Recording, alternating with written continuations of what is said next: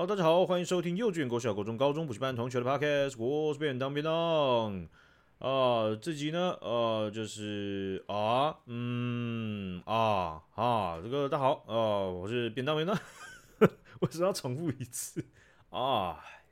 ？Larry 呀，Larry 呀，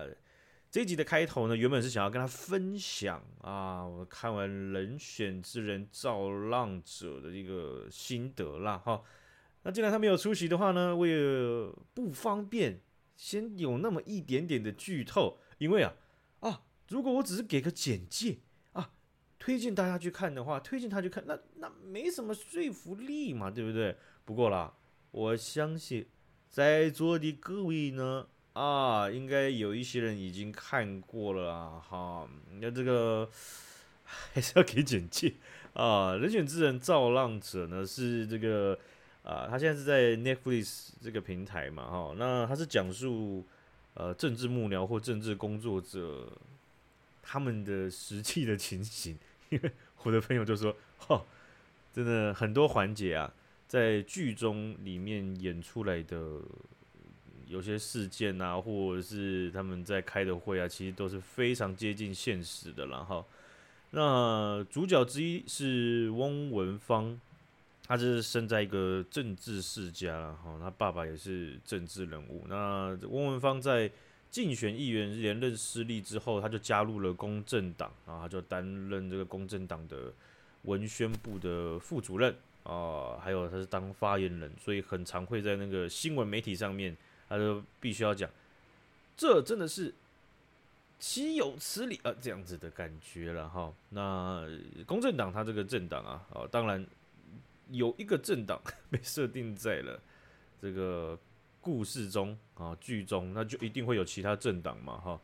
所以啊，这个整体的政治架构啊，跟台湾的现实的政治的版图，或者是我们在这几年讨论的事件，都是非常雷同、非常相似的啊，但是全部名字都不一样，所以呢，啊，就议论，大家就议论纷纷啊，哪个党是哪个党，谁呃，比如说哪一个角色呢？是他的原本原本的模模板是谁这样子啊？那就非常有趣。那文文方呢，他就带领着他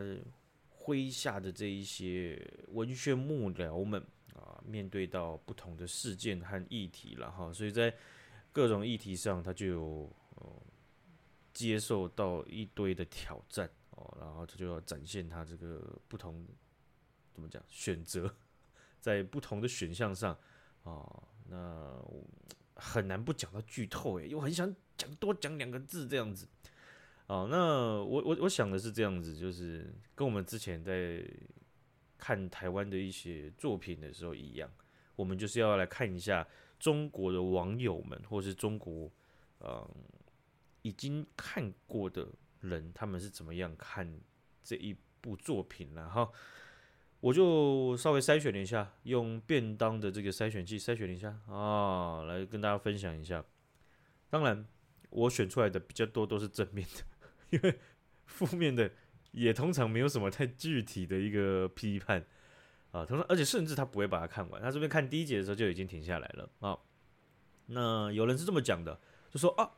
台剧这个层次已经到这地步了吗？中国连词条都不敢上啊，这样啊。词条是什么呢？就是他们在微微博上面或者各个平台上，你要搜寻什么人选之人啊，或是造浪者，你是搜不到的啊、呃。至少是在近期，他们是直接把它编起来的，不让你找到这一部剧的关键字啊、所以你要讨论上说，即便哦你都看盗版的哦、你要讨论上、都有非常大的难度在啊、那有人也说了，他说被人选之人这部剧震撼到。感动到无数个瞬间，在议题上面，对岸远超我们太多了啊！这个议题上，这这个后面这句话就是说，在议题上，对岸远超我们太多了。那这个是他们那一岸说对岸，所以是他们讲的对岸是我们这边 啊。他说啊，我们的议题上啊，超他们超乎他们太多。也就是说，你知道言论自由的环境，哇，就是大家都有不同意见嘛，对不对？然后。呃，连各种延伸的作品或创作可以探讨的不同的这个问题，或者是不同的观点，就会更深刻、更广泛的一点，然后。那有人就讲了，只看了一集《人选之人》，羡慕死台湾人了。为什么我不是台湾人？我的中国朋友也有一样的感触，就是第一集，他们就在群组里面噼里啪啦、噼里啪啦，你只看第一集哦，他们就说：“哇，就是就是，哎，这次选举哇，挺好的。哎呀啊，这太哎。”还是希望就先不要统一吧，这样。第一集他们就发现，哎，这个他们生活经验有很大的差异了哈。那也有类网呃中国的网友啊留下类似的话，就像是说啊，愿小岛越来越好，咱们就望梅止渴，看着别人发光发热吧，哈，就是给台湾祝福了哈。那也有人讲到，就说剧情如何是其次。光有些议题能碰就已经羡慕嫉妒死了啊！那这部剧确实啊，就是说它总共八集啊，说长不长，说短不短，我觉得是恰到好处的啊。那里面当然有一些剧情的部分呢，跟我们的真实生活当中有一些出入，或者说就是说，嗯，会蛮会会会会让你醒来，就说，哎，对呀，真实情况会这样吗？啊，不过我我觉得它的节奏本来就是比较快速的，比较呃比较精简的啊，所以在有一些跟生活逻辑上、生活经验上不是那么切合的东西，很快也会被带过去。哦，那这个就我想这个就是台湾的作品，因为大家大家在 Netflix 上面看的作品太多了，对不对？Disney Plus 对不对？各种平台。看着国际的作品，哇！大家训练强度就是哦哦，每一天都在看 MLB 的比赛，然后就看到啊，中华职棒啊，还是什么乙组的在干什么？哦，那个真的是互相竞争啊，互相砥砺下，我相信这个东西应该是越来越好了哈。那其实里面有一块啊，有探讨到的议题，就是女性在这个社会中面临到的问题了哈。就是呃，我想其实跟人身安全，或者是在在情侣之间，甚至是职场的，都有涉猎到这种这样子的东西。我印象很深刻的就是在剧中呢，些尾的剧头，就是有两位主管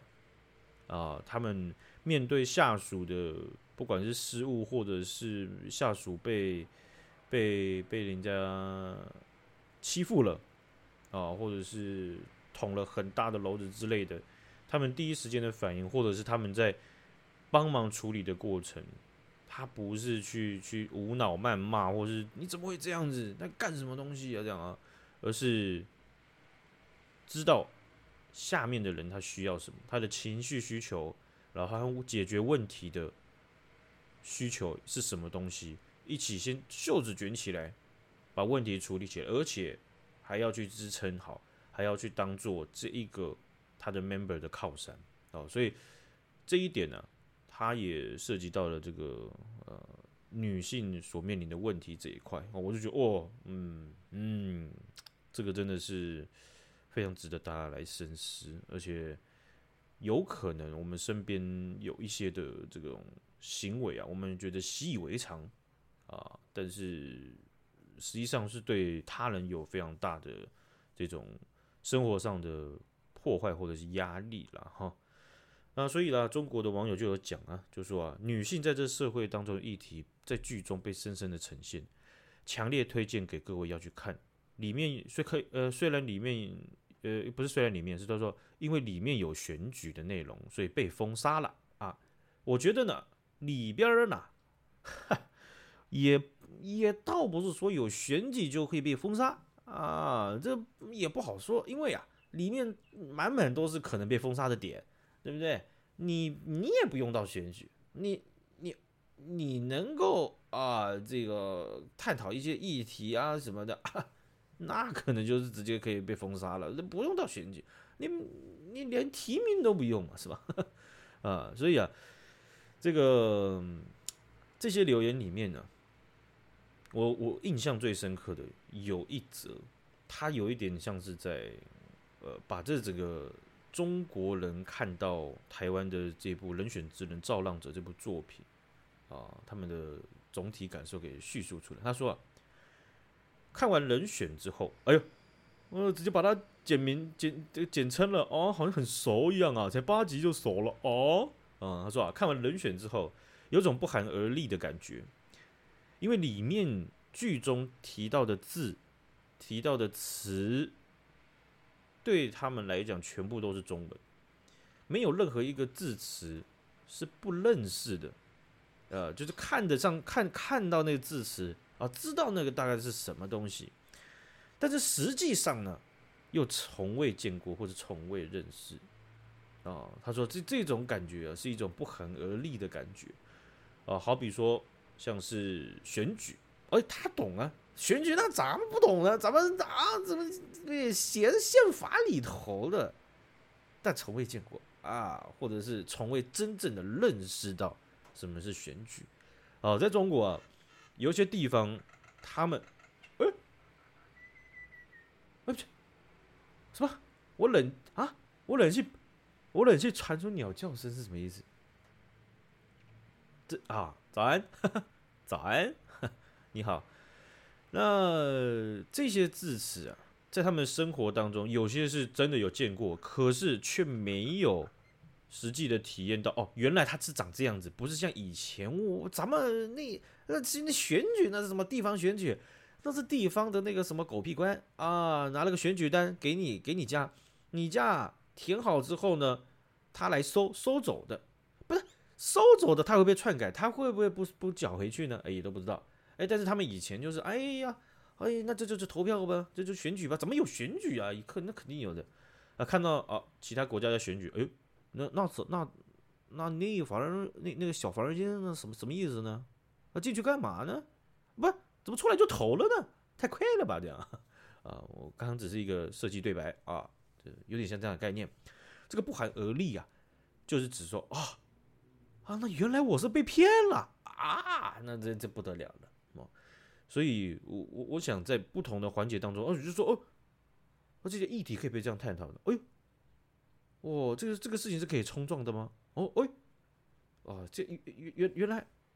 选举的样态是这样吗？啊，所以呢，我就看到这个这这这一则贴文的时候，就觉得，嗯，对，这个确实，我也没想到过说，哦，原来在中国社会中的有一大部分人。看到这个这部剧的时候，跟台湾人看到这部剧的时候，会有相当不同的感受呢。好，好，我们来看一下另外一件这个国际媒体在这几天大幅报道的一则新闻啦。土耳其呢，它在这个呃这个最近然后几天，他们举办了黑海经济论坛啊。那这个论坛呢，最近引起了全球网友的瞩目啦。因为呢，在这个论坛当中啊，俄罗斯的代表提莫费娃。他就在大会呃这个主要的这个看板前面呢，他就在在发表演说。那他在发表演说的时候，有一名乌克兰的议员就闯入，然后就去抗议，然后他就手持这个乌克兰的这个国旗嘛哈。那当然很显然的，俄罗斯加乌克兰这件事情，就是乌克兰的议员啊，他希望大家要去好比说抵制，或者是去。去去抨击，去联手去制裁这个俄罗斯，他们侵略乌克兰的这个战争了哈。那在这个乌克兰议员举起乌克兰国旗之后呢，就有一名俄罗斯的中年壮汉啊，就不是这个官员哦，应该是官员的随行人员或者是什么啊，他们的其他的这个呃政治人人物了哈，就冲上去把这一个。乌克兰议员手中的国旗给抢走，直接扯掉哦，然后快步跑到这个会场旁边，然后要要要要走掉这样子。那这个乌国议员东西被抢啊，哦，非常不爽哦，直接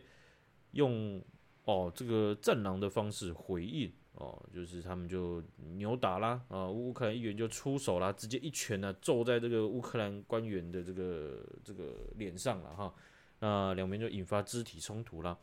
那后来呢，这个乌克兰的议员呢也成功抢回了国旗了哈。那当然，这个在论坛的现场呢，就有一些呃维安人员呢，就把他们两个分开啊，避免有再次的冲突了哈。啊、其实在这个事件，然后我们很难片段的去看这个事件，就好比说，我们去把所有所有环节或所有脉络都遮起来，然后就说：“哎呦，怎么可以闯入？怎么可以动手？这样子，对不对？”因为这件事情，我觉得最最尴尬的地方就是，如果我们只着眼在这边的话，就会形成一个好像有我我们花了很大的力气在抨击。哦，这个 A A 怎么干扰 B 的演说？哦，A 怎么去去去去让 B 不爽？哦，A 怎么可以去把自己的国旗举起来让 B 不爽？哦，虽然这句话听起来本身就已经有一点奇怪的问题了，啊，呃，但是我们并没有花相同的力道在谴责，就是说俄罗斯他他们侵略乌克兰啊，我想这样子的呃很很很奇形怪状的事情呢，可能就会发生在很多。呃，我们社会的角落哦，就是说，呃，看到乌俄战争，然后就麻痹了，啊，那就，嗯，乌克兰应该有，可能有些人就觉得，哦，乌克兰应该有做错什么吧，或者说，哦，你看他们不是在东东乌，不就有一些哦，这个迫害吗？还是怎么样的啊？就就大家的理解资讯就不一样了，对不对啊？然后就就是觉得，嗯，那应该是公说公有理，婆说婆有理吧？结果呢，看到他们在大会啊，直接直接呃拿出国旗，然后来干扰呢。啊，他们就觉得说，哦，那那那这件事情不可以吧？这样就变成突然变得非常凶了哈。那这当然是这个假设的一个一个一个一一种我们是什么我们社会中的一种人，而且甚至也不止我们社会。哦，不过我想这样的行动呢，应该还是会持续的，因为呢，根据国际媒体报道，这也不是第一次了。啊，就是只要是在国际的呃国际会议的场合。基本上有俄俄罗斯或是乌克兰呢，都会有一定的冲突了哈。那这样子的情景当中啊，大家在台湾呢就有有人讨论，就是说，如果今天换成是中国和台湾呢，哦，假如说真的打起来的话，我们相信我们有些国际场合还是会有不同的代表，我们就会去参加嘛。啊，那如果换作是我们穿在那一双鞋子里面，我们会怎么做，或者是我们这么做的时候，我们社会会怎么看呢？呃，相信也会受到非常大的这种认知战或者资讯战的一种一一种这个这个加入美好的东西到我们的社会里面，然后有一些有一些人呢，呃，相信也会有不同看法啊。不过，当这样子的被加入的东西啊，就是说来自中国的这种或者境外的这种假讯息。或者是似是而非的论述，主宰了台湾的社会的话，我相信对我们来讲判断这些事情也是有相当的压力了。而且，你看这个鸟都赞同了，这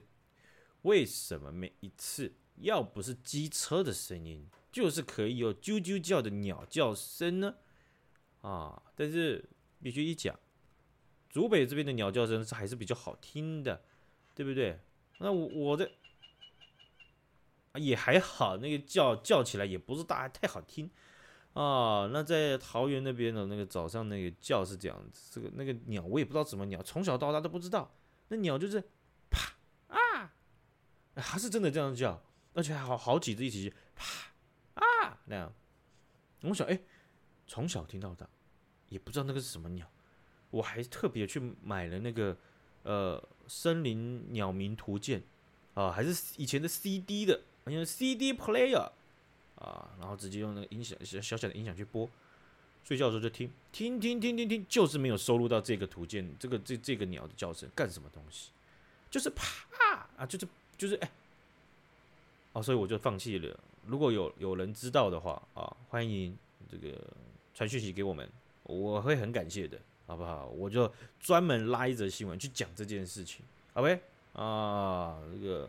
啊，嗯。好，那我们最后再来看一则新闻了哈，就在今年四月的时候，在中国呢有一个非常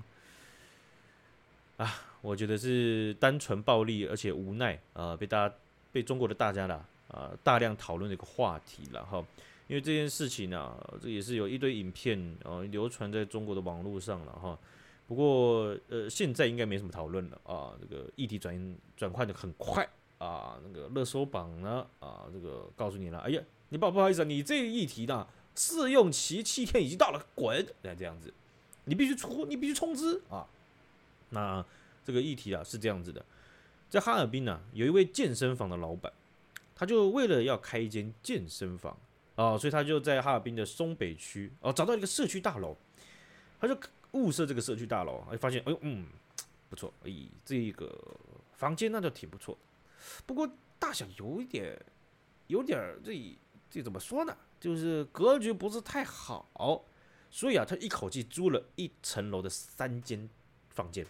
啊，他就把三个房啊就租下来了啊。那他想的就是啥？他要把这三间房间打通啊，把它这个这个全部呢，把它打穿啊，这样子。这件事情呢。嗯，是有个很潜在的这个这个危机的啊，就是说建筑上面呢，它有一些是这个装饰用的梁柱啊，有一些呢是真正的承重梁或承不承重柱，抱歉，承重墙或承重柱。这个承重啊，就是承受重量的，就是大楼整栋它矗矗立在那边的时候呢，它是原本就有设计好。怎么样去承重哦，才会去让这个大楼啊稳定啊？但是呢，如果你想要把它给拆掉的话，那那个就像是我们以前玩那个积木，有没有积木叠叠乐？你抽起来一个，那可能会造成上面的这个势力点的改变，然后上面的重量到下面传导到下面的时候，是有一些不同的这个排列组合的。那你抽掉第二个啊，那这个情况又不大一样，是吧？啊，当你抽掉那一层的第三个的时候呢，那基本上这个出现大问题的啊，呃，所以呢，他就很大胆啊，他就发现了，他想要拆掉一些墙啊，让这个空间变很大，但是室内的墙体啊，发现人工拆不掉，啊，你拿那个小锤子，拿那个腾腾腾那个电动的那个那个那个电钻，哎，这还拆不完，所以他就把挖土机的那种。小三猫啦，还是什么铲车啊，全部掉进去，哎，因为走电梯进不去嘛，他就把它全部掉进去。哎，你这么大张旗鼓的施工，那当然是居民都会发现嘛。所以从好几个星期前呢，他在施工的时候呢，就有居民呢已经向这个社区大楼的管委会，呃，就说，哎呀，那不行，哎呀，那这这什么建筑结构可能会受到破坏呀，而且你你在你在那边三楼。你三楼想开健身房，你为你把它调进去，你听过有人在社区大楼三楼开健身房没？怎么要不是开在一楼，不然就是开在对街那那那那那独立的那种，那怎么会开在什么社区里边呢？是吧？啊，哎呀，这个哎，只有一个人然后在学这些口音，也是学太大量，没有人吐槽，我也停不下来，好不好？学长注意一下，好不好？啊，就是啊，需要你，需要你。呃是啊，而这件事啊，管委会知道了之后，他没有介入。你们管委会形同虚设，管委会充满了信任与与与与与与与与与相信吗？这两个件事好像同样的啊。他们对这个施工队啊，对于这位健身房老板的行为呢啊，是完全没有介入。一直到了四月底，这三间房间的承重墙全部被拆掉了。被拆掉的第一天呢，这整栋大楼出现了巨大的裂缝。第一天，大家一看，一路从三楼裂到了十五楼。第二天直接裂到二十一楼。第二天呢，大家发现事情不对啊，那不对了，那这个一直在裂，那怎么这这停不下来？跟咱们中国崛起的速度一样。哎，所以呢，这些住户啊就被紧急疏散了。基本上呢，每一层楼都有这个墙壁裂掉的情况。我看了有一些。呃，我不太知道那几楼，可是那些照片看起来，基本上是九二一大地震的重灾区了啊啊！你这个学长姐不要说什么什么九二一我没有经历过，闭嘴，好不好？你可以 Google，没有人叫你去分享你的个人经验，你要分享，那你不会自己去录 Podcast 吗？自己就录个播客不行吗？不好吗？它不香吗？是吧？成天在心里分享自己的心意，我我想听吗你啊？啊，那这件事情是这样，这整栋大楼呢，两百四十多户的业主，啊，这个各位业主啊，各位居民啊啊，这个辛苦了啊！这些居民呢，他们这样总计起来啊，大概就是每一户就是把这个这个金钱，你这个你这个总金额算进去，对不对？总共加起来新台币这不七点五亿啊，七个半亿啊！大家不要紧张啊，这个健身房老板，这个健身房再开个六十年，应该是还得起来吧？那当地政府啊，就发现这个事件爆发在网络上爆发的时候，他们哎呦吓了一大跳啦。我想是这样子啦，因为就在大家抽福袋嘛，大家地方政府都希望呃低调嘛，能贪则贪，能能过日子过日子嘛。结果就哎报一报报到怎么哎报报到怎么松北区报到怎么哈尔滨了啊啊那不行，那得处理是吧？就一看哎呀怎么是这么大的问题呢？这个网络上大家都爆炸了。眼前最大的政治危机就是这两百四十户的居民没有地方去，哎，那怎么办呢？呃，那他们就翻箱倒柜的呢，就端出了一个政策啦，对应的政策就说，每一户呢按照两百块人民币标准进行货币补贴啊，帮你们算一下，台币九百块钱，不是每一个人呐、是每一户，嗯嗯，九百块钱。我就算那一户就我一个人吧，是吧？我得去找地方住，我得吃饭，我得喝水呀，对不对？我说不定还得移动到那个住住那个我我我要去住的那个地方。一天九百块，那这个是辛苦了一点啦哈。那我也不用推算，因为啊，这个政策牛肉端不端出来，很多住户啊，其实迫于经济压力，他发现这个九百块没办法解决他的问题呀。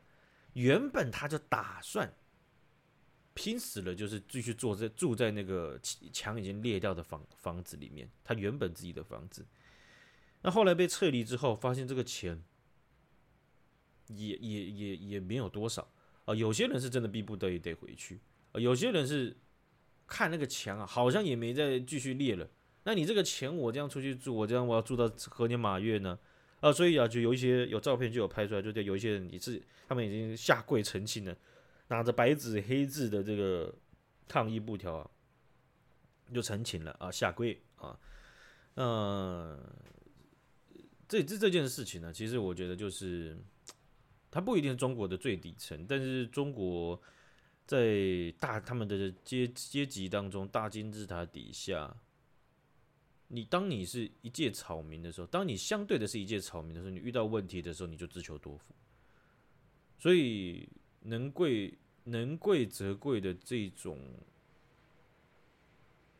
比较难过的一个情节啊，其实它可能贯穿到从最底层到相当高一一定高层的程度。的这种这种中国公民都会遇到的情况，就是你没遇到你就觉得那那没多大事吧？那我你看我生个小孩，我有我有车有房，那还还行吧？就遇到这种事情呢，直接被打成 LV 十等的一个小小喽啰，就是你你求助无门呢，管委会，然后到地方这么，大一定会疯狂踢皮球啊！而且你你可想而知，面临到这样子的问题，你要透过诉讼的话，哇！那七点五亿啊，你就算这个人要要要要慢慢还两百四十个两百四十户，那大家还是得排队啊，对不对？哦，所以啊，这个一般民众的无奈和心酸呐，哦，直接的被这件事情给显示出来了哈。那这件事情其实要发生在啊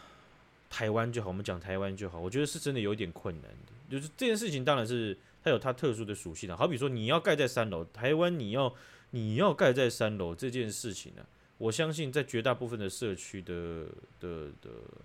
大家的文化惯性或者是管委会啊，要统一是有有难度的，好，而且你需要去施工，哎哎，那我们那个是各种社区管委会，他那个施工他都是要申请，而且还是还是要去审核天数的。而且还需要去要求你，就是说你在电梯里面要做什么保护措施，哦，然后要钉木，要要要要要要要先贴木板，哦，防止就是说你们在搬运器具或者是搬运搬东西的时候有撞到电梯这样子，